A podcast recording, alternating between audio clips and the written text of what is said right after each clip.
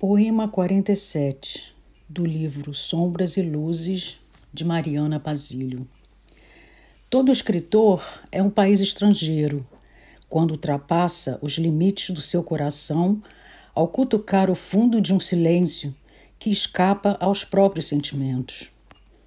Um estrangeiro de flores rasgadas no fundo do peito, nos pomares desérticos de antigos pensamentos mesmo sendo poeira, mesmo tendo um ar pueril que dissecaria um oceano.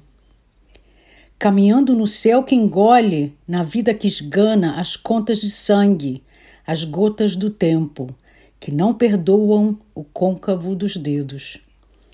Estrangeiro, ao sonhar alto demais, num topo de voz que não se ouve e que nunca se imaginaria tão luzente em arqueiros de nuvens a dançar ruas e carmins em futuros passos.